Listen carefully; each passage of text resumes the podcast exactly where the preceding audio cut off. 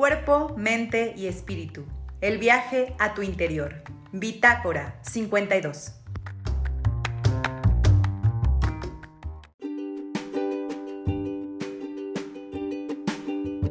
Hola gente linda de Bitácora 52, ¿cómo están? Pues es viernes, viernes por la tarde y nos tocó un viernes muy literario. Vamos a empezar platicando con Jimena y porque ella es la ganadora del premio Mauricio Achar y nos va a contar cuánto tiempo le llevó escribir pues, este libro, eh, a veces despierto temblando, de qué se trata. Ya sé que algunos de ustedes lo han visto por ahí en librerías, de hecho nos han escrito y nos han dicho, ¿qué tal? ¿Lo recomiendas? ¿Lo debo de comprar? Y siempre les he dicho que sí.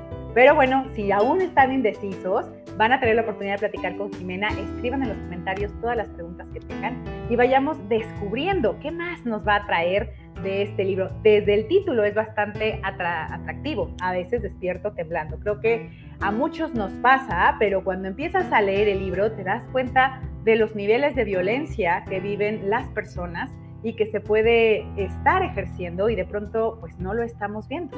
Entonces, bueno, vamos a platicar de este libro.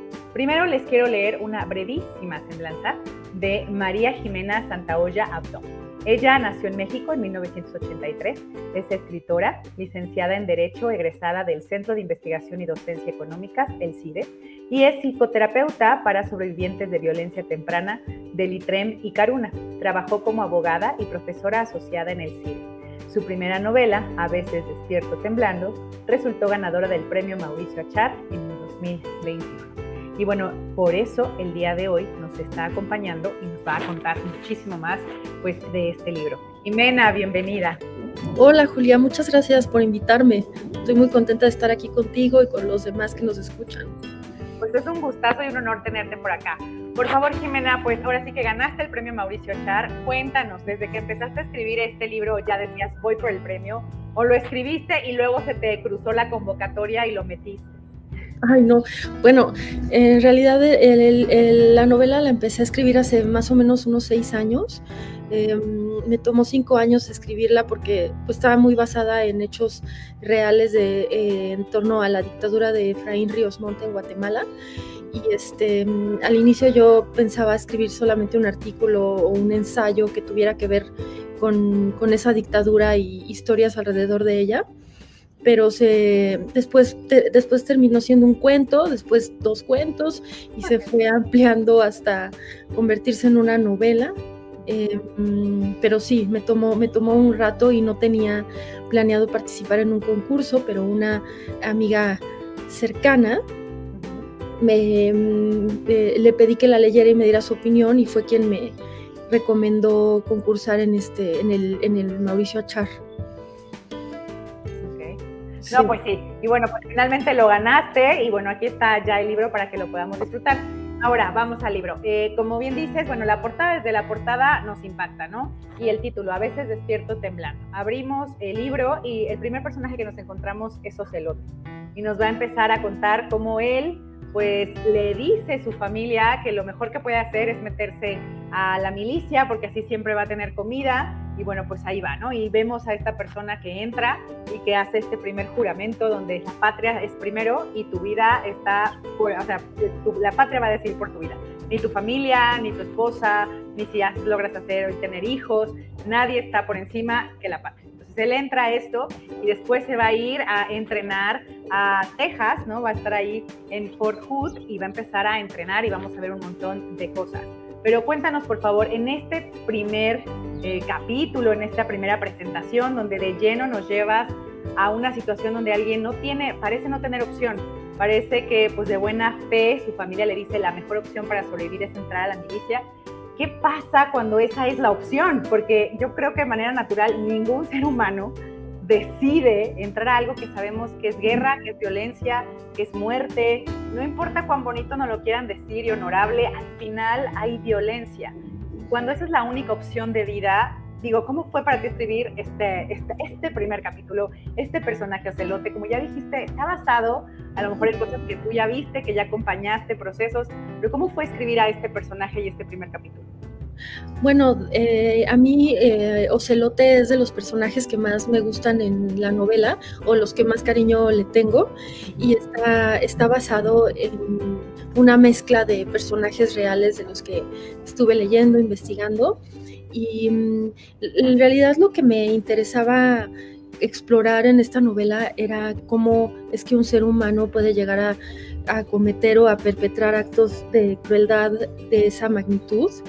Entonces, eh, tratando de entender eso, que es difícil de entender, mm, yo llegué a la conclusión de que obviamente no hay una sola respuesta, ¿no? No es como que toda la gente que llega a, hacer ese tipo de, que llega a torturar, a asesinar, a, violentar a otros de esa manera, em, no, todos vienen del mismo lugar o no todos tienen la misma historia y las mismas motivaciones. Entonces, para mí Ocelote es una persona que tenía eh, rasgos de, de mucha sensibilidad y de espiritualidad también incluso y una persona, yo, yo le llamaría, yo, yo diría que era una buena persona, que si no hubiera tenido como la mala suerte de, de, toparse con esta opción para sobrevivir, que era entrar al servicio militar, probablemente no hubiera hecho lo que terminó haciendo en su vida, ¿no? No hubiera terminado asesinando, torturando, amedrentando a otros y yo creo que eh, finalmente eh, él en algún punto debió haber disfrutado de ser así, porque si no, a lo mejor no hubiera sido un militar de élite, no hubiera llegado a hacer las cosas tan perfectas para lo que el Estado eh, estaba usando en ese momento a los caiviles, pero sin duda creo que ahí sí fue circunstancial que él llegara a ser quien, en quien se convirtió no creo que haya sido una persona que disfrutara la violencia en un principio. En cambio, en otros personajes que creo que siempre les gustó hacer sufrir a otros, siempre lo disfrutaron o descubrieron que lo disfrutaban conforme pasó el tiempo y entonces son distintos perfiles, ¿no? Digamos, de alguna forma. Ok. Y luego, bueno, al siguiente nos vamos y empiezas platicándonos de Aura. Aura nos empieza a contar que la están buscando, que ella quisiera recordar ciertas cosas, decirle a la gente que pues ahí está, que no está ahí, este, y que bajarle ahora sí que la angustia a la madre. Ahí de verdad yo pensaba muchísimo en la situación que estamos viviendo actualmente en México. Digo, esto eh, pasa en el 82, la novela está situada en 1982, pero cuando estamos hoy en el 2022 y empezamos a leer pues estos capítulos, la verdad es que decimos, es que ha cambiado algo, es que aunque esta sea una situación de otro lugar, aunque me digas que esto tiene que ver con la historia de Guatemala, que tiene que ver con, al final digo, creo que sigue repitiéndose esto. Pero como bien dices, primero tienes como esta narración desde un lado masculino, pero luego tienes también esta narración desde, desde el lado femenino, desde un personaje que nos cuenta desde, de hecho, desde otra perspectiva muy distinta, este, incluso por el plano, ahora sí que físico en el que se encuentra. Entonces, ¿cómo fue escribir Aura? ¿Por qué escribirla ahí? ¿De dónde te inspiraste? Ay, pues ahora, em, ahora me inspiré de una, una mujer, bueno, una niña en realidad en ese entonces de 16 años, que fue secuestrada por eh, militares y que estuvo secuestrada varios meses en un cuartel. Ese es un caso real. Ella este, ha, hecho, ha, dado testimonio de lo que, lo que vivió durante la dictadura y yo eh, la verdad es que me conmoví muchísimo con su historia, me impactó mucho, mucho, mucho, porque solo de imaginar como esa este, indefensión y impotencia de, realmente no poder hacer nada eh, con respecto a tu vida, no tener ninguna opción de cómo salir de ahí, cómo este, poner límites, o sea, de verdad es como una, como la indefensión en su máximo nivel, no me puedo imaginar algo más, alguien más indefenso. Eh, y, y aún así después tiene una vida que claro, con muchas complicaciones emocionales y psicológicas, pero sí logra tener una vida plena de alguna manera, ¿no? Y desarrollarse en una carrera y demás. Entonces eso me, me impresionó mucho y quise contar en realidad la persona real sobre la que me basé no, no tuvo un bebé, no se embarazó durante ese secuestro, pero supe que hubo muchas mujeres a las que les robaron a sus hijos o que tal vez las mataron y sus hijos quedaron sin padres y esos niños por alguna razón a algún militar les gustó ese niño o niña y se los llevaban para que formaran parte de sus familias o para venderlos o para a lo mejor eh, usarlos de alguna manera y después tal vez sí asesinarlos, pero en este caso yo me impacté mucho de aquellos niños que sí crecieron en una familia de algún militar y que de más grandes pensaban que eh, ese militar los había adoptado por amabilidad o porque ya no tenían familia o porque mm, eh, sus papás los habían abandonado cuando en realidad asesinaron a su familia y se llevaron a los niños, ¿no? Secuestrados, digamos. Entonces yo quería contar esas dos historias y en este caso uní los dos elementos, ¿no? El tema de los hijos que son robados y el tema de, el secuestro y la tortura. Pero creo que esa, ese personaje, el de Aura, es el que más me partió el corazón a mí, es el que más me, sí, como más, más tristeza me, me dio el, imaginar una situación de esas. No, sí, es, es, bastante fuerte. Y ahí viene mi siguiente pregunta, tiene que ver con eh, la investigación que hiciste, ¿solo fue documental o tuviste acceso, no sé, a algunas memorias, a entrevistar a alguien eh, a un vivo? Es decir, ¿cómo fue esta investigación, todo el proceso, cuánto tiempo te llevó? Sí, el proceso de investigación yo diría que pues nunca se detuvo durante los cinco años que trabajé en la novela y al inicio solamente me basé en entrevistas eh, que estaban ya en, la red, en, este, informes de violaciones de derechos humanos, en sentencias, sobre todo la sentencia contra Efraín Ríos Montt eh, por genocidio, en, otros libros que compilan testimonios de diferentes personas que vivieron en esa, esa dictadura.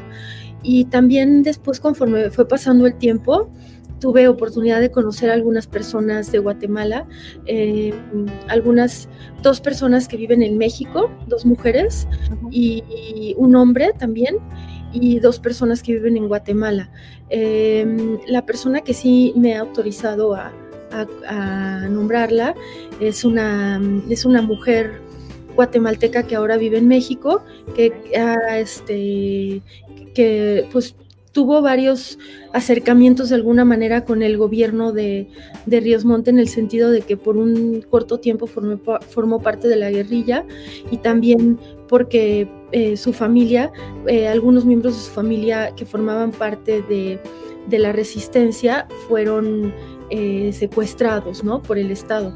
Entonces, eh, con ella, eh, ella me ayudó mucho a revisar los términos que uso para los personajes que, que, son de Guatemala, porque yo, pues, la verdad no, no, no, soy de Guatemala, no conocía gente de Guatemala, entonces me costó mucho trabajo el habla, ¿no? Entonces ella fue, ella me apoyó mucho en eso y, y sí, o sea, sí hubo bastante en, cuanto a entrevistas a personas reales, pero creo que la situación de Guatemala, bueno, sé que la situación de Guatemala sigue siendo complicada, delicada, que la milicia todavía tiene mucho poder y todavía se están juzgando personas que, que eran o son militares que formaron parte de de estas acciones de, mm, este, violencia de Estado en esa época y que se están todavía juzgando o intentando juzgar para, para, que, para castigarlos ¿no? legalmente, jurídicamente. Entonces, eh, esas personas no quieren ser nombradas, ¿no? Como públicamente de yo este, conté esta historia o yo participé en este proyecto. Y a mí me sorprendió mucho ver el grado de, de miedo o de, o de, sí, temor a tener una represalia, ¿no? Por platicar de estas cosas. Me acuerdo de libro de Rodrigo Rey Rosa de Material Humano, donde él cuenta cómo en su experiencia como escritor guatemalteco también ha vivido momentos donde ha tenido mucho miedo, donde ha sido amenazado. y, me quedé pensando, sí, es impresionante cómo, aunque esta dictadura fue hace casi 40, bueno, fue al inicio de los 80, entonces, este, o sea, ya, aunque sea la, historia reciente, un buen rato, ¿no? Pero sigue habiendo mucho, mucho miedo. Y bueno, de hecho por ahí voy a sacar una de las frases que tienes al principio del libro. Eh, dice, en Fort Hood, eh, más importante que el sonido es el silencio. Un silencio siempre interrumpido por gritos. Y este lo saco a colación justo de lo que estás diciendo. Es decir, este libro ayuda un poco a romper el silencio de estas historias, a que se conozca lo que sucedió, a, no sé, dar cuenta de, como bien dices, aunque sea en personajes que conjuntan varias historias, hacer que el lector esté enterado, se humanice, descubra cosas que a lo mejor no sabía que estaban pasando. Eh, ahora, sí que, ¿qué buscaba? ¿Qué buscas con, este libro, con esta novela, al estarla narrando hoy? Eh, yo buscaba, en el momento en que empecé con ese proyecto, realmente buscaba mm, como explorar temas que me interesan, como son el tema de la crueldad y de la violencia de Estado y de las consecuencias de eso, ¿no? Porque si piensas que una persona que sufrió una situación así eh, va a tener consecuencias durante toda su vida, consecuencias emocionales y psicológicas, eh, pensemos en un país entero, ¿no? Que fue dañado de esa forma tan descomunal por un dictador que, logró, que logró, aunque es la palabra lograr no me encanta, pero eh, asesinar o desaparecer a 100.000 personas en, en, año y medio, me interesaba mucho explorar cómo eso deja marcas en todo, todo un país o en toda una región. Pero eh, conforme fui avanzando en el proyecto, también eh, platicando con la gente que yo conozco y cercana a mí, me daba cuenta que no es una dictadura que sea tan comentada o tan conocida en México, que a lo mejor conocemos más de otras dictaduras como la de como Argentina, como Chile, Nicaragua. Entonces también tenía la intención de hablar más de eso, ¿no? De, de eh, no dar a conocer, porque ya se conoce y, y hay información y todo, pero quería como mm, que se hablara más de ello, ¿no? Que tenerlo más presente. ¿Y cuál fue tu mayor reto? Digo, ya vimos que duraste 5 o 6 años, es decir, yo de verdad digo, ¿cómo en 5 o 6 años no decías, ya basta? O sea, es demasiada información sobre esto. ¿Cuál es el motivo que te mantenía? Pero sobre todo, ¿cuál fue tu mayor reto? Y luego, ¿cuál fue a lo mejor tu momento de mayor luz? Ay, pues, mm, yo creo que un, pues yo soy una persona bastante obsesiva, entonces me da muy, muy bien la, el obsesionarme con algo durante un periodo largo de tiempo. Nunca me había puesto a escribir una novela ni nada parecido, pero em, creo que eh, el reto fue a lo mejor poder convivir y hablar de otros temas y no estar solamente con, lo mismo, ¿no? Me, me, acuerdo de amigos o personas cercanas que me decían, bueno, ya basta, o sea, todo el tiempo estás en eso y todo es pues más hacia lo negativo, ¿no? Porque son cosas dolorosas y entonces este creo que emocionalmente sí representó un reto importante para mí.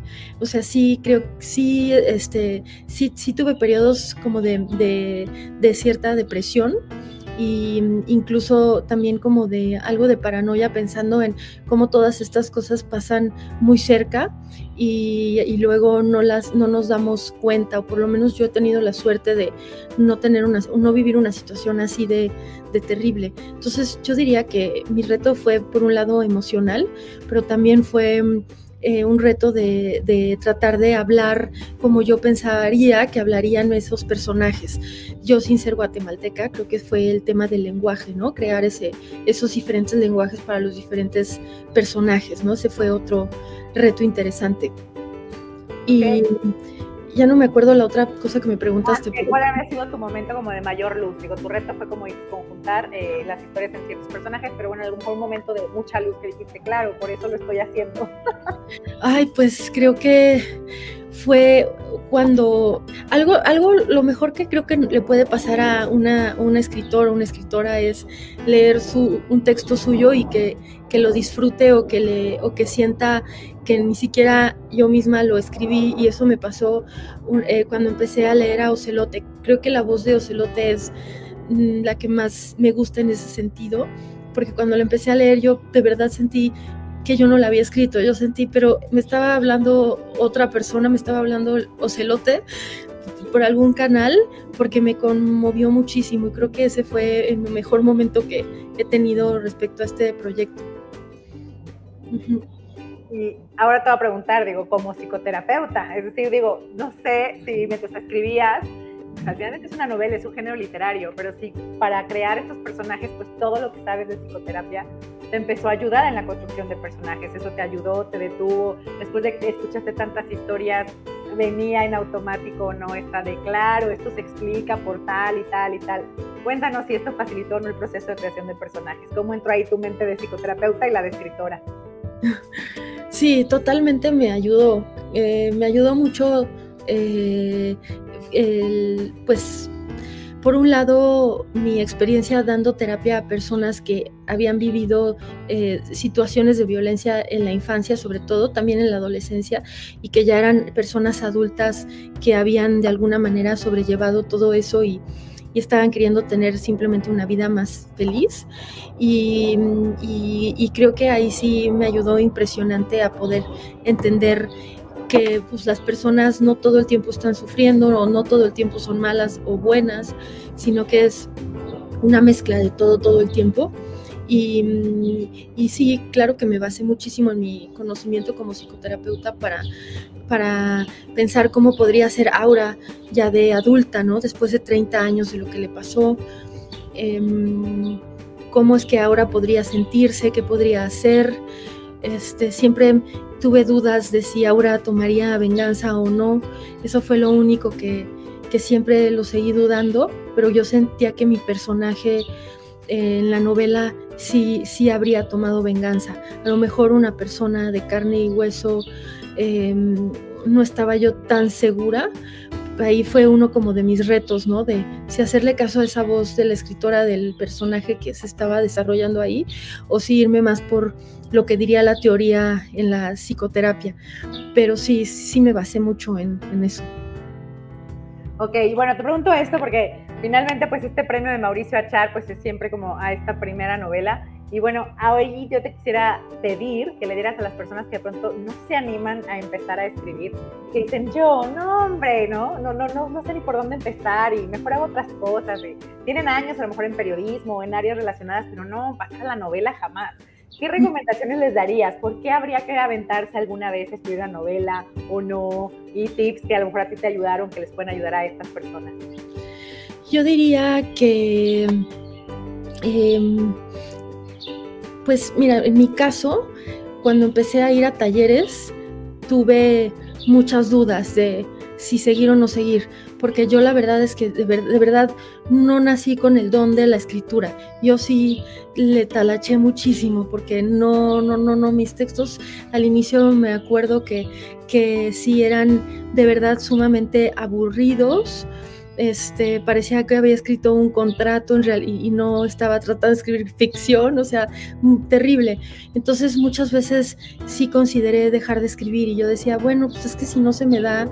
Y luego siempre había gente que llegaba y era la primera vez que iba a un taller y ya traía cosas muy bien escritas. Entonces creo que un, un, tipo o algo que yo siento que aprendí es no compararme nunca con otras personas que estén también escribiendo en el mismo taller o que y que se les dé, porque eso, es, eso hace mucho daño en el sentido de, pues a lo mejor eh, eh, hay, habemos muchos que no nacimos con esa facilidad, pero siempre se puede escribir mejor porque es un tema de practicar, ¿no? Es un tema de mientras más escribas y más horas le dediques, mejor vas a escribir, o sea, no hay no hay de otra, eso va a pasar. Entonces yo diría, si a alguien le gusta escribir pero no le gustan los resultados todavía, es cuestión de tiempo, es cuestión de seguir escribiendo hasta que de pronto un día eh, vuelves a abrir lo que habías escrito hace, hace un mes o hace unas semanas y dices, oye, esto sí está bueno, pero es el resultado de muchas horas de practicar y practicar y practicar. Entonces yo diría, no, no, no hay que dejarlo, hay que seguir tratando y llega ese día, siempre llega, nada más. A veces a unos nos tarda más en llegar que a otros. Ok, usted no desista, siga arrastrando el lápiz, dirían por acá. Jimena, Exacto, eso. cuéntanos por favor este libro en qué formatos está, de dónde lo pueden conseguir. Sí, este, este libro está en las librerías principales del país, está en todas las librerías Gandhi, este, se vende en formato físico y en ebook también. se puede pedir también por internet y se los mandan a, a sus casas en toda la República. Este, y, ay, se me olvidó mencionar, al, inicio dijiste algo sobre la portada y yo quería decir que esa portada a mí me encanta porque es de una artista, eh, Regina José Galindo, que es una artista guatemalteca que hace performance y arte visual. Y yo la admiro muchísimo y ha trabajado mucho sobre la violencia en su país, entonces fue muy bonito poder conseguir esa imagen, ¿no? Y bueno, eh, la, eh, la semana que viene, el jueves 26 de mayo, a las 7 de la noche, habrá una presentación de la novela en la Gandhi de Miguel Ángel de Quevedo en la Ciudad de México. Y estará con nosotros la ex fiscal de Guatemala, Claudia Paz y Paz, que fue la que acusó a Ríos Montt por genocidio. Y van a estar los escritores Manuel Dávila Galindo y Beatriz Rivas también con nosotros. Ojalá se puedan dar una vuelta presentación de lujo, así que gente si está en la Ciudad de México o cerca, pues desplácese, llegue por favor a esta Gandhi en Miguel Ángel de Quevedo, dijiste, ¿verdad? Sí, exacto. la Gandhi, pues la Gandhi original, pues. Sí, sí, sí. sí. Vayan, vayan, a la Gandhi original ahí en Miguel Ángel de Quevedo, no se lo pierdan. Como ven, va a estar pues increíble va a estar aquí la ex fiscal, van a estar estos escritores, va a estar Jimena. Entonces es una gran oportunidad para, ahora sí que en carne propia, estar ahí, que les primen el libro, hacer preguntas, aprender un montón de historia. Yo de verdad les recomiendo que lean este libro, a veces despierto temblando, insisto, los personajes pues son entrañables. Al principio, como bien dices, o se lo te dices, ay, este pobre, después dices, oh my goodness, ¿qué le pasó? Este, luego igual este, con Aura, pues dices, no puede ser, no puede ser. Les digo, van a pensar en muchísimas noticias que estamos viviendo hoy y uno ve y dice es el 82, es otro lugar, es... Y de todas maneras lo que vemos es que algo pasa, que la violencia pues sí se replica, eh, no, importa cuántas veces lo vivamos, lo hablemos como humanidad, algo pasa. Y yo creo que sí, sí les van a llegar estas dudas que a lo mejor algún día, eh, si son psicoterapeutas, podrán responder. Y si son lectores, dirán, wow, de verdad que el ser humano puede cambiar. Es verdad que los estímulos y el entorno pues, pueden hacernos sea, ser capaces de, darle la vuelta al cerebro para sobrevivir, ¿no? A veces es la única explicación que nos queda a algunos, es que es supervivencia, ¿no? Porque no sabemos cómo, cómo es que alguien se mueve de ahí para allá. Pero lean la novela, sí, sí, dígame. No, no, no, estaba diciendo que tienes razón, que está muy interesante lo que dices. Eh, y que si leen la novela y les gusta y quieren comentarme algo, también me pueden escribir por mi cuenta de Twitter, que es Ajolote Vagando. Y a mí, yo feliz de, de, saber qué pensaron, qué dudas tienen o qué comentarios o críticas. No, sí, de hecho, mira, ahí está pasando, justo por ahí dice, el libro es a veces despierto temblando y ahí en pantalla pueden ver el Twitter, es ajolote vagando. Y de verdad, sí, ahí Jimena le responde, ahí hemos estado, bueno, así que pues arrobándola cuando publicitamos esta entrevista. Entonces les recomiendo vayan por la novela, no hay pretexto, está en formato físico, en cualquier librería, está en formato electrónico, si es de los que les gusta que con un clic llegue a su dispositivo móvil y empiece a leer, ya está. Y si lo quiere en formato físico, pero que llegue a su casa también. Entonces, ¿qué más quiere? O sea, ¿verdad? Ahora sí es imposible no conseguir. Antes eran otros tiempos y antes uno sí sufría, pero hoy de verdad es solo un clic y listo. Entonces, pues mil gracias, Jimena. Eh, a últimas palabras que quieras decirle a la gente que nos mira sobre por qué tienen que leer este libro. Ay, no, pues más bien darte a ti las gracias por invitarme hoy y darle las gracias a quienes les interese y lo lean. Y pues nada, nada más gracias en general a todos. Pues mil gracias, Jimena, y felicidades de nuevo por haber ganado el premio Mauricio Achar. Vayan corriendo por esta novela, a veces cierto temblando. Gracias, bye. Gracias, Julia. Bye.